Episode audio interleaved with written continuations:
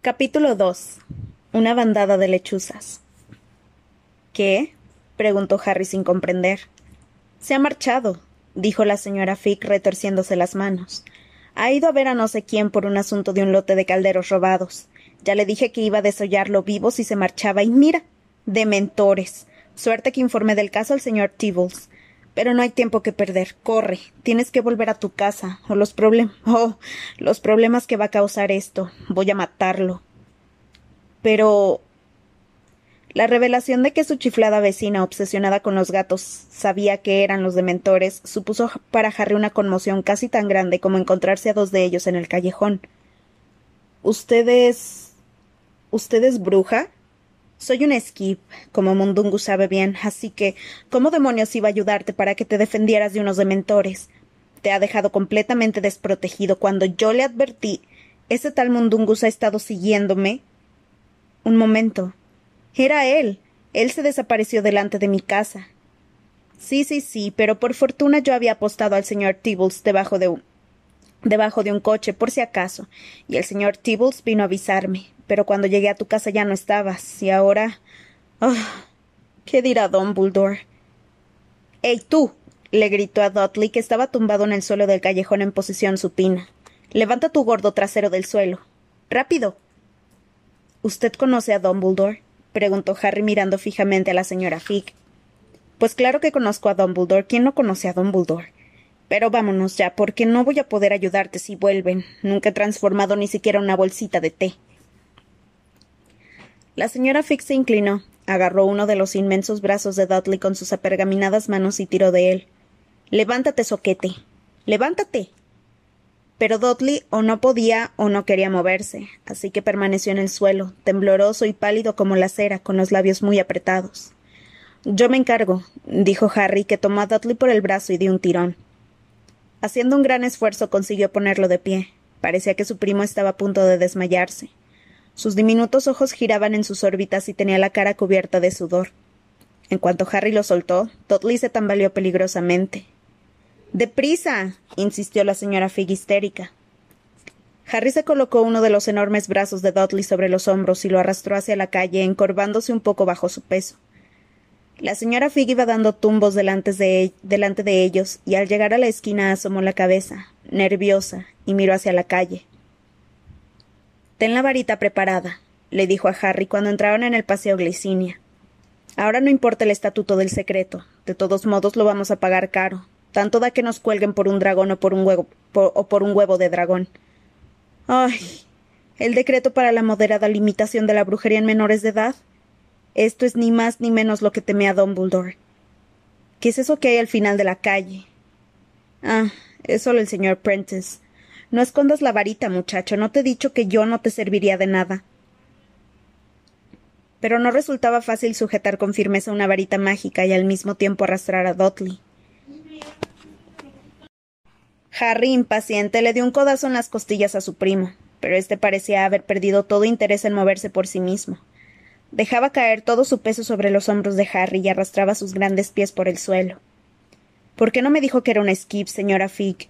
preguntó Harry, jadeando por el esfuerzo que tenía que hacer para seguir andando. Con la de veces que he ido a su casa. ¿Por qué no me dijo nada? Órdenes de Dumbledore. Tenía que vigilarte, pero sin revelar mi identidad porque eres demasiado joven.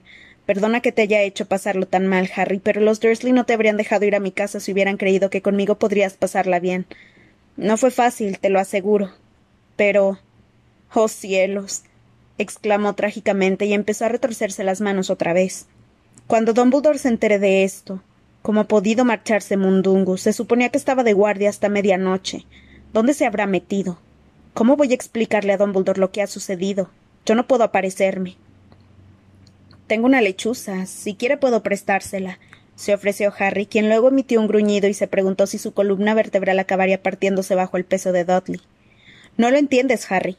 Dumbledore tendrá que actuar cuanto antes porque los del Ministerio tienen sus formas de detectar la magia hecha por menores de edad. Ya deben de saberlo. Te lo digo yo. Pero si estaba defendiéndome de unos dementores, tenía que usar la magia. Seguro que les preocupará más saber qué hacían unos dementores flotando por el paseo Glicinia, ¿no cree? Ay de mí. Ojalá fuera así. Pero me temo que. Mundungus Fletcher, voy a matarte. Se oyó un fuerte estampido y un fuerte olor a licor mezclado con el de tabaco rancio llenó el aire al mismo tiempo que un individuo achaparrado y sin afeitar, con un abrigo harapiento, se materializaba justo delante de ellos.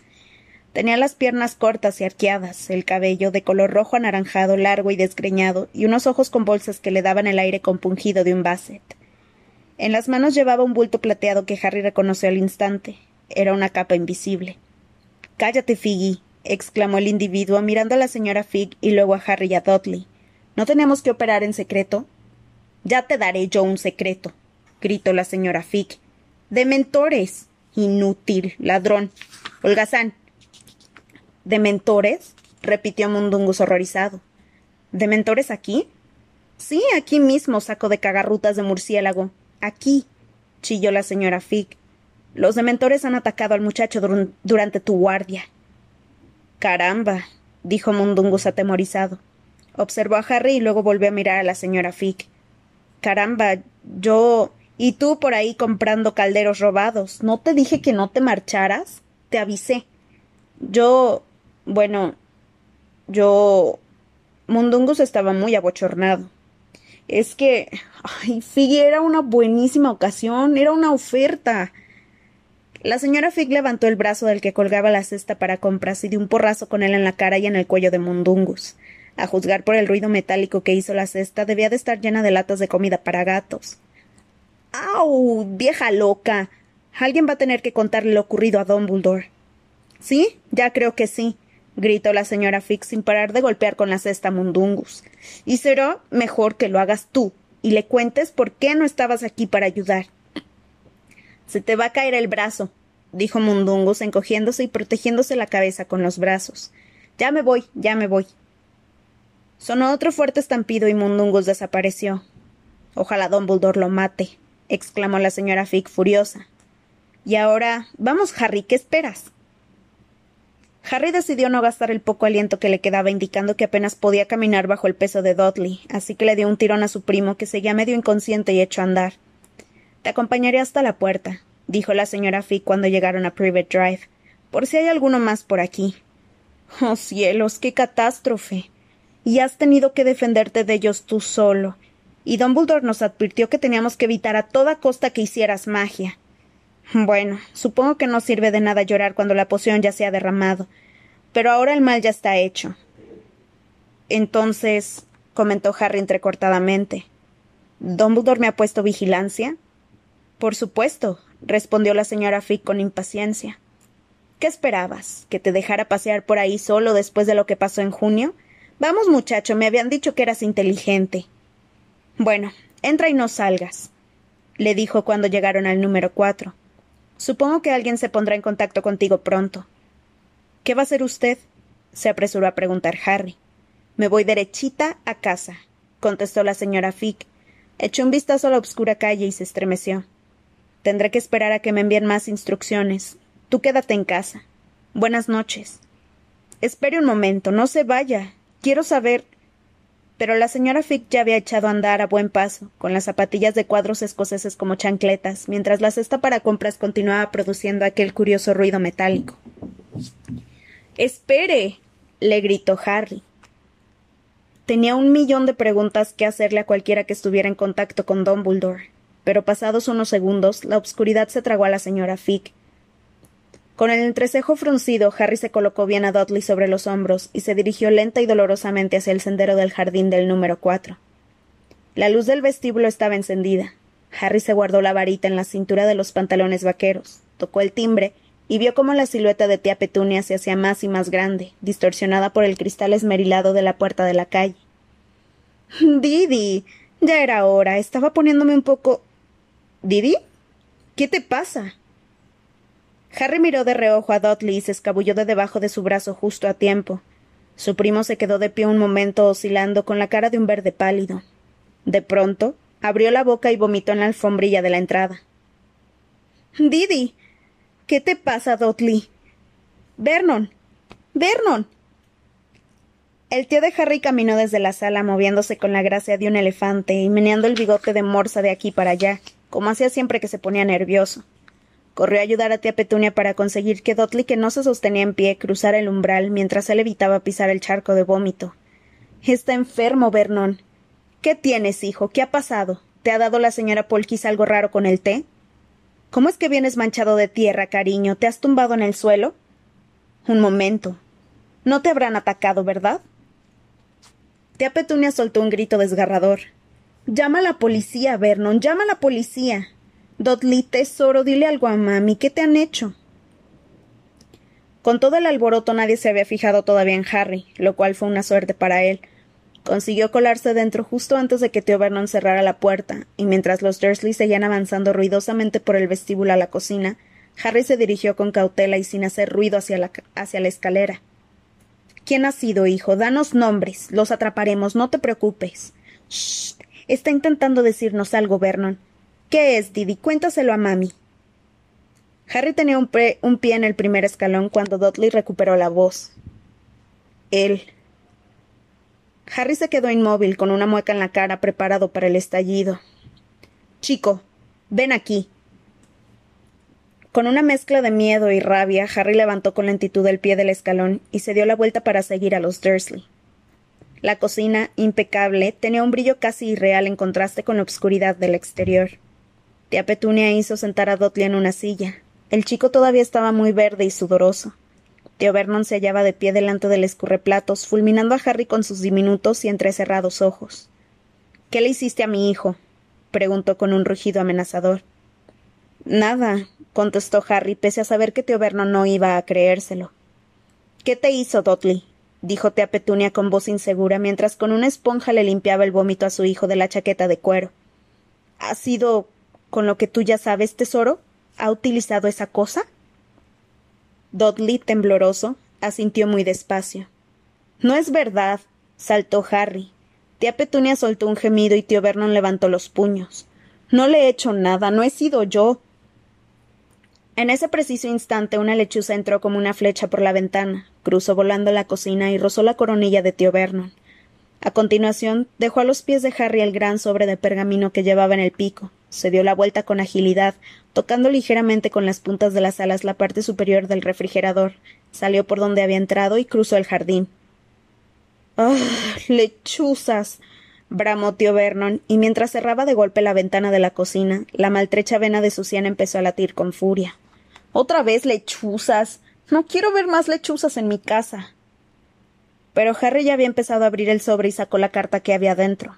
Notaba los latidos del corazón en la garganta, a la altura de la nuez. Querido señor Potter, nos han informado de que ha realizado usted el encantamiento patronus a las nueve veintitrés horas de esta noche en una zona habitada por muggles y en presencia de un muggle.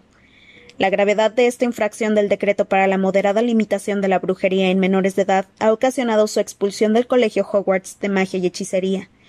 En breve, representantes del Ministerio se desplazarán hasta su lugar de residencia para destruir su varita. Dado que usted ya recibió una advertencia oficial por una infracción anterior de la sección decimotercera de la Confederación Internacional del Estatuto del Secreto de los Brujos, lamentamos comunicarle que se requiere su presencia en una visita disciplinar en el Ministerio de Magia el día 12 de agosto a las nueve horas. Con mis mejores deseos. Atentamente, Mafalda Hopkirk, Oficina contra el Uso Indebido de la Magia, Ministerio de Magia. Harry leyó la carta dos veces de arriba abajo aunque oía hablar a tío Vernon y a tía Petunia, no los escuchaba. Se quedó con la mente en blanco, pero un hecho había penetrado en su conciencia como un dardo paralizador. Lo habían expulsado de Hogwarts. Todo había terminado. Ya no podría volver allí. Levantó la cabeza y miró a los Dursley. Vernon estaba lívido de ira y gritaba con los puños en alto. Tía Petunia tenía los brazos alrededor de Dudley que volvía a vomitar. El cerebro de Harry, aturdido durante unos instantes, se puso de nuevo en funcionamiento. En breve, representantes del Ministerio se desplazarán hasta su lugar de residencia para destruir su varita. Solo podía hacer una cosa. Tenía que echar a correr, en ese mismo momento. Harry no sabía dónde iría, pero, una, pero de una cosa estaba seguro. Tanto dentro como fuera de Hogwarts necesitaba su varita mágica. Como si estuviera soñando, sacó su varita y se dio la vuelta dispuesto a salir de la cocina. ¿A dónde te has creído que vas? le gritó Tío Vernon. Al ver que Harry no, no, contestaba, cruzó la cocina a grandes zancadas para cerrarle el paso. Todavía no he terminado contigo. Quítate, dijo Harry con voz queda. Vas a quedarte aquí y explicarme por qué mi hijo. Mira, si no te apartas de la puerta voy a echarte un maleficio, afirmó Harry levantando su varita. A mí no vas a amenazarme con eso, gruñó Tío Vernon. Sé que no estás autorizado a utilizarla fuera de esa casa de locos que llamas colegio. La casa de locos me ha expulsado, respondió Harry. Ahora puedo hacer lo que me dé la gana. Te doy tres segundos. Uno. Dos. Un fuerte estruendo resonó en la cocina. Tía Petunia se puso a chillar. Tío Vernon pegó un grito y se agachó, pero por tercera vez aquella noche Harry buscó el origen de un alboroto que no había provocado él. Esa vez lo descubrió de inmediato. Posada en el había una lechuza, una lechuza aturdida y con las plumas alborotadas posada en el alfeizar. Acababa de chocar contra la ventana cerrada. Ignorando el angustiado grito de lechuzas de tío Vernon, Harry cruzó la habitación corriendo y abrió la ventana de golpe. La lechuza estiró una pata en la que llevaba atado un pequeño rollo de pergamino, sacudió las plumas y emprendió el vuelo en cuanto Harry hubo tomado la carta. Con manos temblorosas, el chico desenrolló el segundo mensaje que estaba apresuradamente escrito con tinta negra y emborronado. Harry, Dumbledore acaba de llegar al ministerio y está intentando arreglarlo todo. No salgas de la casa de tus tíos, no hagas más magia, no entregues tu varita. Arthur Weasley. Dumbledore estaba intentando arreglar todo. ¿Qué significaba eso? ¿Acaso Dumbledore tenía suficiente poder para invalidar las decisiones del Ministerio de Magia? ¿Había entonces alguna posibilidad de que le permitieran volver a Hogwarts? Un pequeño brote de esperanza, de esperanza floreció en el pecho de Harry, pero enseguida el miedo volvió a atenazarlo. ¿Cómo iba a negarse a entregar su varita sin hacer magia? Tendría que batirse en duelo con los representantes del ministerio, y si lo hacía podría considerarse afortunado si no acababa en Azkaban, por no hablar de la expulsión. Su cerebro trabajaba a toda velocidad. Podía huir y arriesgarse a que el ministerio lo capturara, o quedarse donde estaba y esperar a que fueran a buscarlo allí. La primera opción lo tentaba mucho más, pero sabía que el señor Weasley quería lo mejor para él. Y después de todo, Dumbledore había arreglado situaciones mucho peores otras veces. Correcto, dijo Harry. He cambiado de idea. Voy a quedarme. Se dejó caer en una de las sillas de la cocina, frente a Dudley y a tía Petunia. Los Dursley parecían sorprendidos por el brusco cambio de opinión de Harry. Tía Petunia miró con desesperación a tío Vernon. La vena de la morada sien de tío Vernon palpitaba con más violencia que nunca. ¿Quién te envía esas malditas lechuzas? le preguntó, rabioso. La primera me la ha enviado el Ministerio de Magia para comunicarme mi expulsión, respondió Harry con calma. Mientras hablaba, aguzaba el oído para captar cualquier ruido procedente del exterior, por si llegaban los representantes del Ministerio. Además, era más fácil y menos enervante contestar a las preguntas de tío Vernon que enfrentarse a sus bramidos. La segunda era del padre de mi amigo Ron, que trabaja en el Ministerio. ¿El Ministerio de Magia? gritó tío Vernon. ¿Estás diciéndome que hay gente como tú en el gobierno? Claro. Claro. Eso lo explica todo. No me extraña que el país esté viniendo abajo. Como Harry no dijo nada, tío Vernon lo fulminó con la mirada y le espetó. ¿Y por qué te han expulsado? Porque hice magia. Ajá. gruñó tío Vernon. Y dio puñetazos a la parte superior del refrigerador, cuya puerta se abrió. Unos cuantos tentempiés de bajo contenido graso que consumía Dudley salieron despedidos y cayeron al suelo. Así que lo reconoces. ¿Qué le hiciste a tu primo? Nada, contestó Harry ya no tan calmado. Eso no lo hice yo. Sí lo ha hecho, masculló inesperadamente Dudley. De inmediato, tío Vernon y tía Petunia se pusieron a agitar las manos para hacer callar a Harry mientras se inclinaban sobre Dudley. Sigue, hijo, dijo tío Vernon. ¿Qué te ha hecho? Cuéntanoslo, querido, susurró tía Petunia. Me ha apuntado con la varita, farfulló Dudley. Sí, es verdad, pero no hice nada, se defendió Harry enojado. Cállate, gritaron tío Vernon y tía Petunia al unísono. Sigue, hijo, repitió tío Vernon con los pelos del bigote agitadísimos. Se quedó todo oscuro, dijo Dudley con voz ronca, estremeciéndose muy oscuro. Y entonces he, he oído cosas dentro de mi cabeza. Tío Vernon y tía Petunia se miraron horrorizados. Una de las cosas que más aborrecían en el mundo era la magia, seguida muy de cerca por los vecinos que hacían más trampas que ellos respecto a la prohibición del uso de mangueras. Pero la gente que oía voces estaba también en esa lista. Era evidente que creían que Dudley se había vuelto loco. ¿Qué cosas has oído, trompito? preguntó tía Petunia con un hilo de voz. Se había quedado muy pálida y tenía lágrimas en los ojos. Pero Dudley parecía incapaz de explicarse. Volvió a estremecerse y sacudió su enorme y rubia cabeza. Pese a la sensación de pavor que se había apoderado de Harry desde la llegada de la primera lechuza, sintió cierta curiosidad.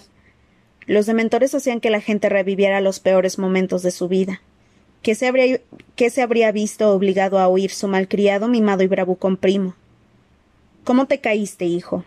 Preguntó tío Vernon con una voz artificialmente tranquila, el tipo de voz que habría adoptado junto a la cama de una persona gravemente enferma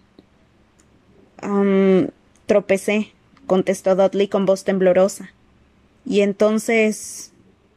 se señaló el enorme pecho. Harry lo comprendió. Dudley estaba recordando aquel frío húmedo que te llenaba los pulmones, cuando los dementores te sorbían la esperanza y la alegría. Fue horrible, graznó Dudley. Hacía frío, mucho frío. Entiendo dijo tío Vernon con serenidad forzada mientras tía Petunia, nerviosa, le ponía una mano en la frente a su hijo para comprobar si tenía fiebre. ¿Qué pasó luego, Dodders? He sentido como. Ah, sentí como si. como si nunca más fueras a ser feliz, aportó Harry con un tono muy débil. Sí, susurró Dudley, que no paraba de temblar. Ya veo, exclamó tío Vernon, cuya voz había recuperado su volumen habitual y se enderezó. Le has hecho un maleficio a mi hijo para que oiga voces y crea que está condenado. A la desgracia o algo así, ¿verdad?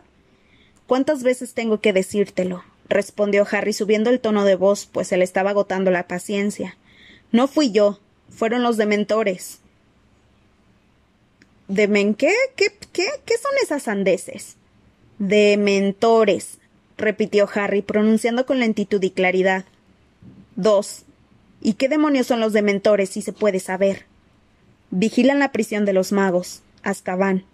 Terció tía Petunia. Tras aquellas palabras hubo dos segundos de silencio absoluto.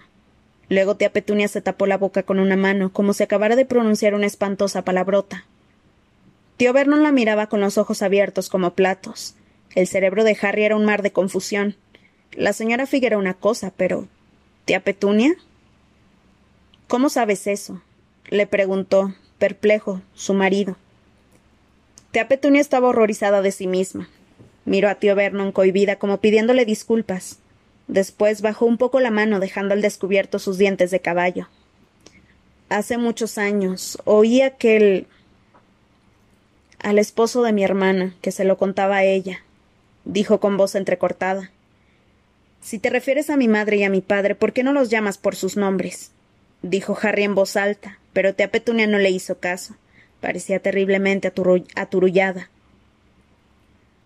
Harry estaba atónito, con excepción de un arrebato ocurrido años atrás, durante el cual tía Petunia había gritado que la madre de Harry era un monstruo, él nunca la había oído mencionar a su hermana. Le sorprendió que su tía hubiera recordado aquella información sobre el mundo mágico durante tanto tiempo, cuando lo normal era que empleara toda su energía en fingir que ese mundo no existía. Tío Vernon abrió la boca, la cerró, la abrió una vez más, la cerró de nuevo y luego, como si le costara trabajo recordar lo que había que hacer para hablar, la abrió por tercera vez y dijo con voz ronca. Entonces. Entonces existen de verdad. ¿Existen esos. demen como se llamen? Tía Petunia asintió. Tío Vernon miró primero a tía Petunia, luego a Dudley y por último a Harry, esperando que en cualquier momento alguien gritara inocente. Como nadie lo hizo, abrió la boca una vez más, pero no tuvo que esforzarse en encontrar más palabras, porque en ese preciso instante llegó la tercera lechuza de la noche. Entró a toda velocidad por la ventana, que seguía abierta, como una bala de cañón con plumas, y aterrizó con estrépito sobre la mesa de la cocina, haciendo que los tres Dursley pegaran un salto asustados. Harry tomó el segundo sobre, que parecía oficial, del pico de la lechuza y lo abrió, mientras el animal se marchaba por donde había llegado y se perdía en la noche.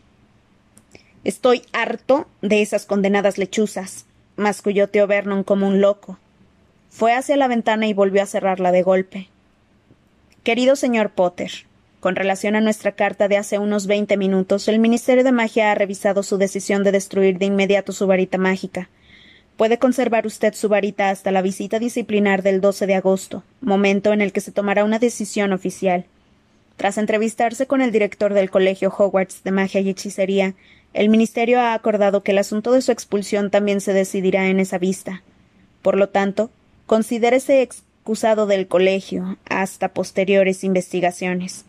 Con mis mejores deseos.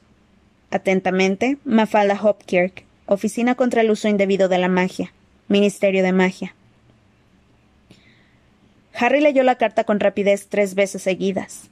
Aquel angustioso nudo que se le había formado en el pecho se aflojó un, se aflojó un tanto con el alivio de saber que todavía no lo habían expulsado definitivamente, aunque sus temores no habían desaparecido ni mucho menos.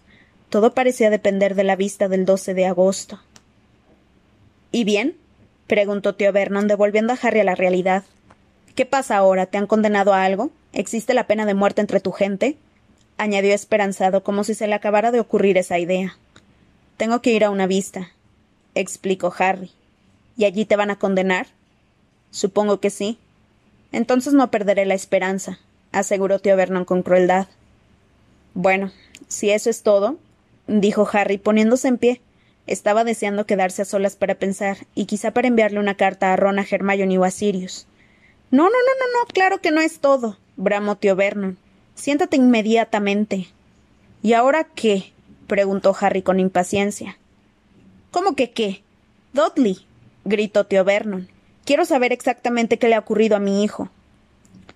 Muy bien, chilló Harry, y la rabia que sentía hizo que de la punta de su varita que todavía tenía en la mano saltaran chispas rojas y doradas. Los tres Dursley acobardados se encogieron.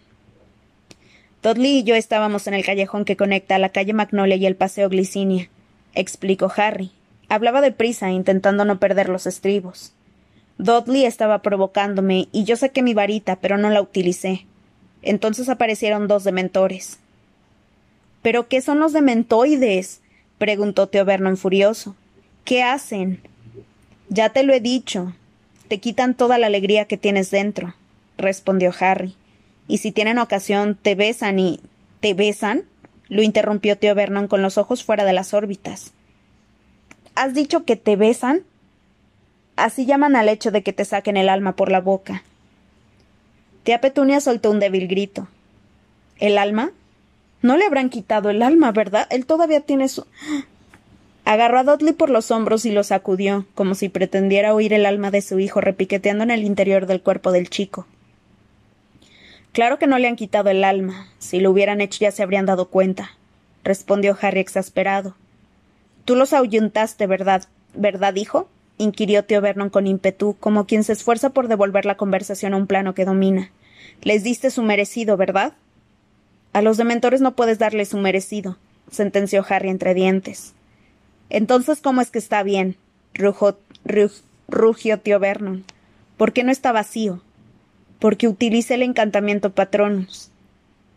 Con un fragor, un aleteo y una pequeña nube de polvo, una cuarta lechuza salió a toda velocidad de la chimenea de la cocina.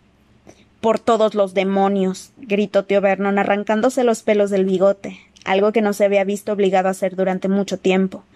No quiero ver más lechuzas en mi casa. No pienso tolerarlo, te lo advierto.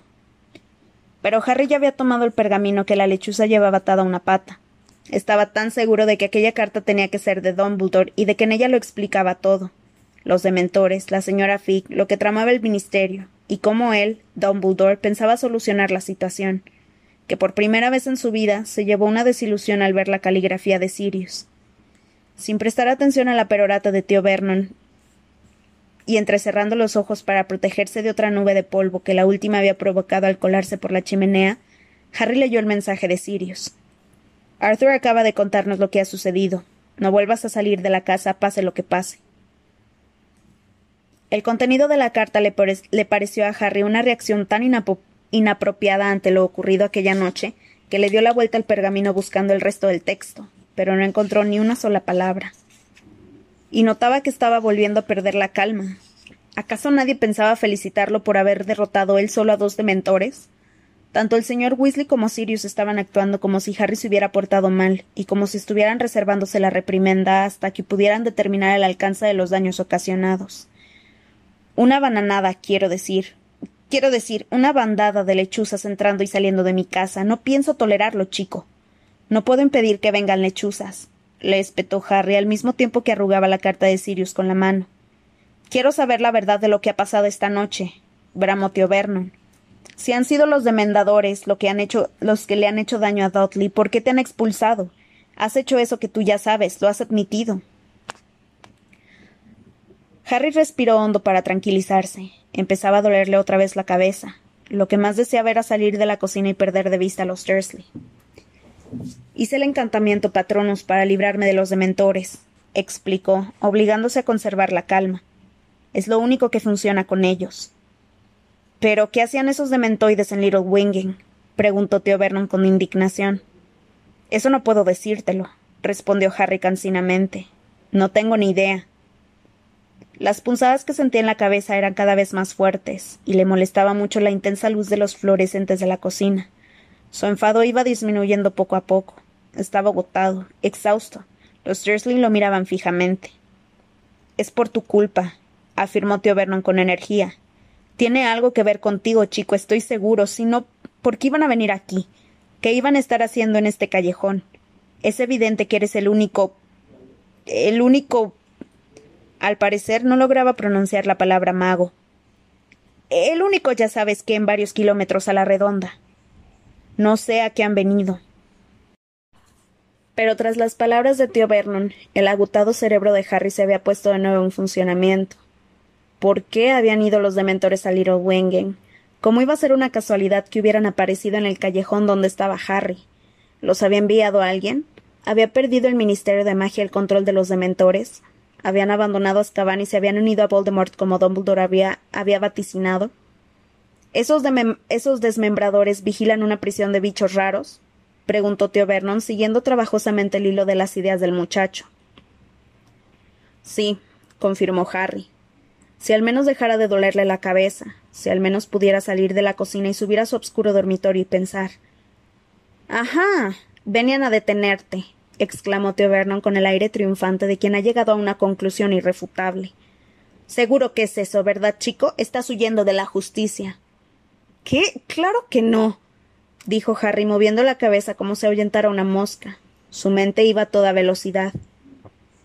Entonces, ¿por qué? Debe de haberlos enviado él, sugirió Harry con un hilo de voz, más para sí que para tío Vernon. ¿Cómo dices? ¿Que debe de haberlos enviado quién? Lord Voldemort, dijo Harry. Reparó en lo extraño que resultaba que los Dursley que se encogían, hacían muecas y chillaban cada vez que escuchaban palabras como mago, magia o varita, pudieran oír el nombre del mago más malvado de todos los tiempos sin alterarse lo más mínimo. Lord. Espera un momento, dijo tío Vernon con la cara contraída al mismo tiempo que en sus ojos de cerdito brillaba una chispa de comprensión. No es la primera vez que oigo ese nombre.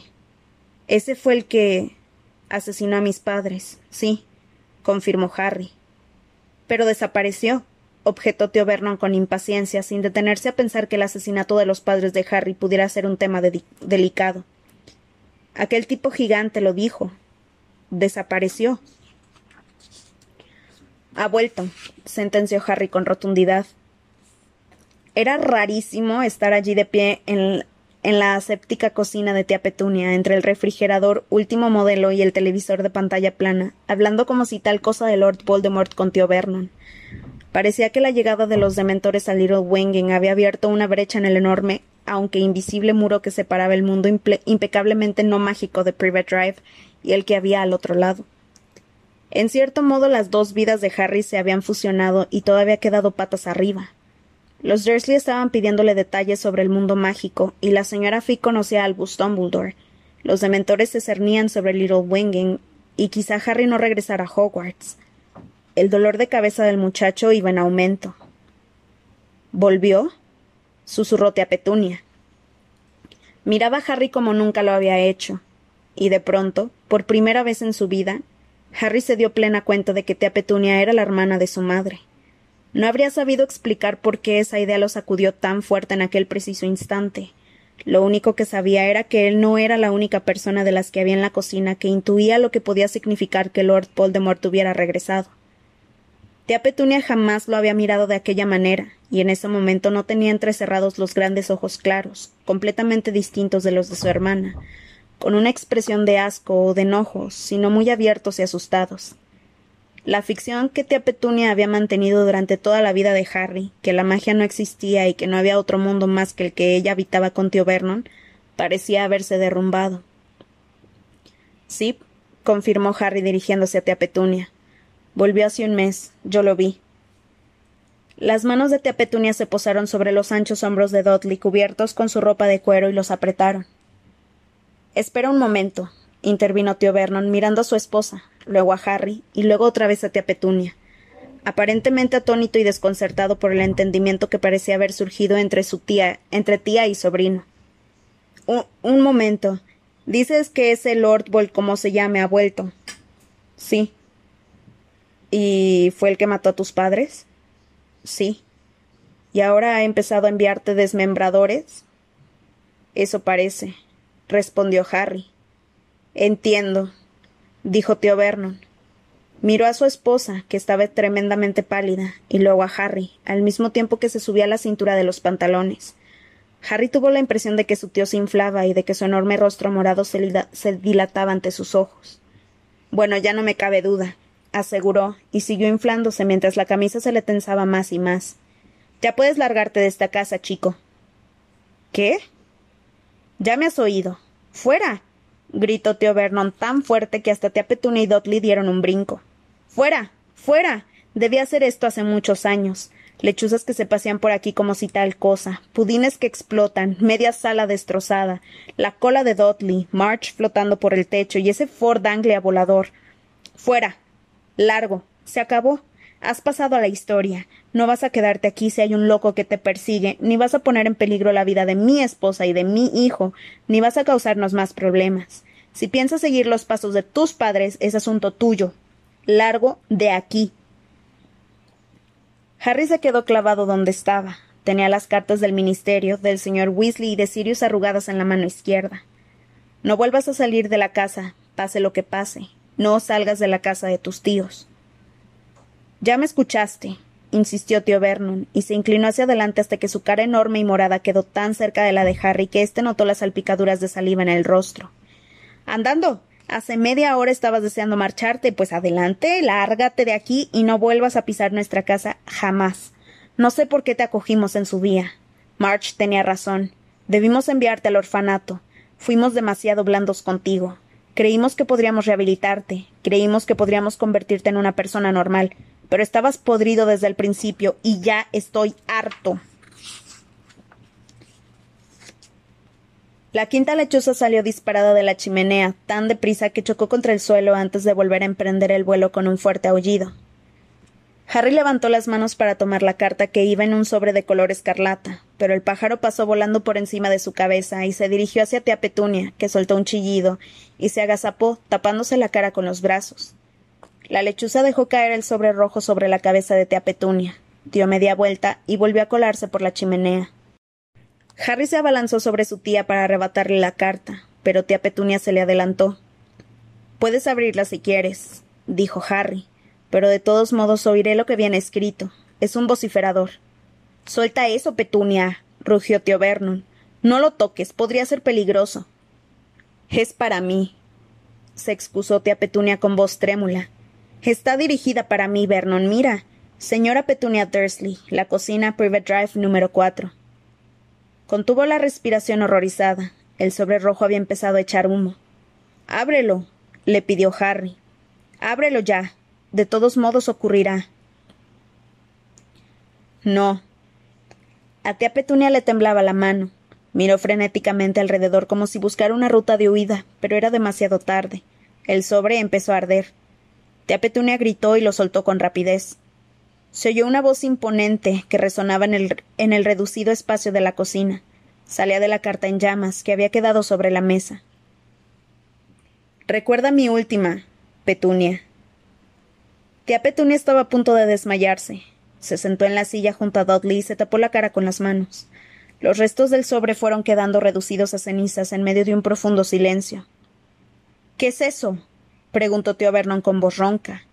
¿Qué fue eso? Petunia. Tía Petunia no dijo nada. Dudley miraba a su madre estupefacto y con la boca abierta, mientras el silencio lo envolvía todo en una espiral horrenda. Harry observaba a su tía completamente perplejo y sentía que la cabeza le palpitaba como si estuviera a punto de estallar. Petunia, querida, empezó tío Vernon con timidez. Petunia. Ella levantó la cabeza. Todavía temblaba. Tragó saliva y dijo con un hilo de voz. El chico. El chico tendrá que quedarse aquí, Vernon. ¿Perdón? Que se queda, repitió ella sin mirar a Harry y se puso de nuevo en pie. Pero si. Petunia. Mira, si lo echamos los vecinos van a hablar, añadió tía Petunia. Estaba recuperando su tono enérgico e irascible, aunque seguía muy pálida. Nos harán preguntas incómodas, querrán saber a dónde ha ido. Tendremos que quedárnoslo. Tío Vernon estaba desinflándose como un neumático pinchado. Pero Petunia, querida. Tía Petunia no le hizo caso. Se volvió hacia Harry y le ordenó Vas a quedarte en tu habitación. No salgas de la casa. Y ahora vete a la cama. Harry no se movió de donde estaba. ¿Quién te ha enviado ese vociferador? No hagas preguntas, le espetó tía, tía Petunia. ¿Estás en contacto con algún mago? Te he dicho que vayas a la cama. ¿Qué significaba? Recuerda mi última qué. A la cama. Pero es que como. Ya has oído a tu tía. Sube a acostarte.